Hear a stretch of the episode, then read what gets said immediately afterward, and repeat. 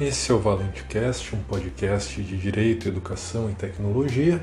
Meu nome é Oscar Valente Cardoso e o nosso conteúdo também está disponível em texto no site oscarvalentecardoso.com/blog e também nós temos conteúdos em vídeo no canal do YouTube Oscar Valente Cardoso.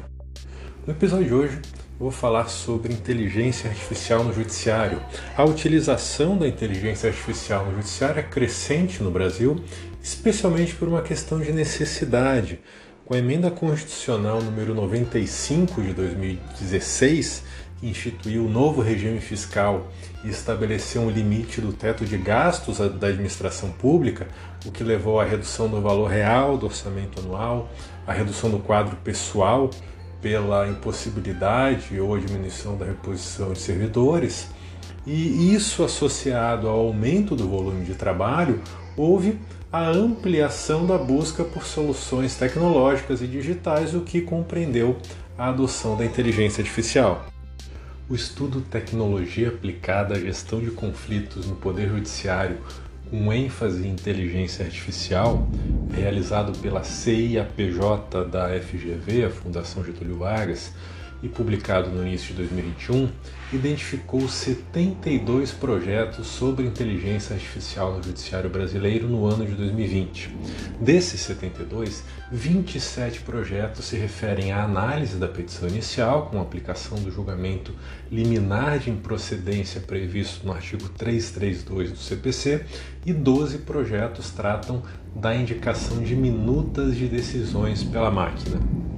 Por isso, pela quantidade já de projetos de uso de inteligência artificial que já existem no Judiciário do Brasil, é preciso haver normas reguladoras e padrões éticos para a utilização e aplicação da inteligência artificial.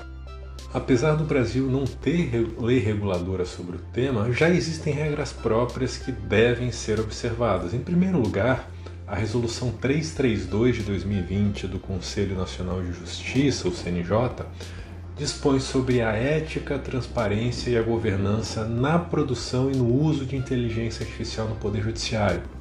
Em segundo lugar, a Portaria 271 de 2020 do CNJ regulamenta o uso da inteligência artificial no Poder Judiciário. Em terceiro lugar, apesar de não se aplicar propriamente ao Judiciário, é um ato importante para toda a administração pública federal, especialmente o Poder Executivo, a portaria número 4617 4617 de 2021 do Ministério da Ciência, Tecnologia e Inovações que institui a Estratégia Brasileira de Inteligência Artificial conhecida como pela sigla EBIA.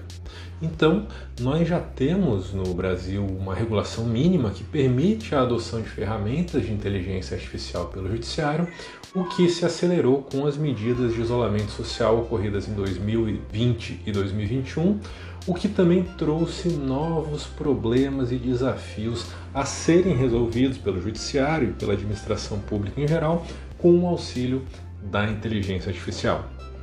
Por hoje é só, em breve eu volto com mais um episódio do ValenteCast. Logo mais tem mais, até!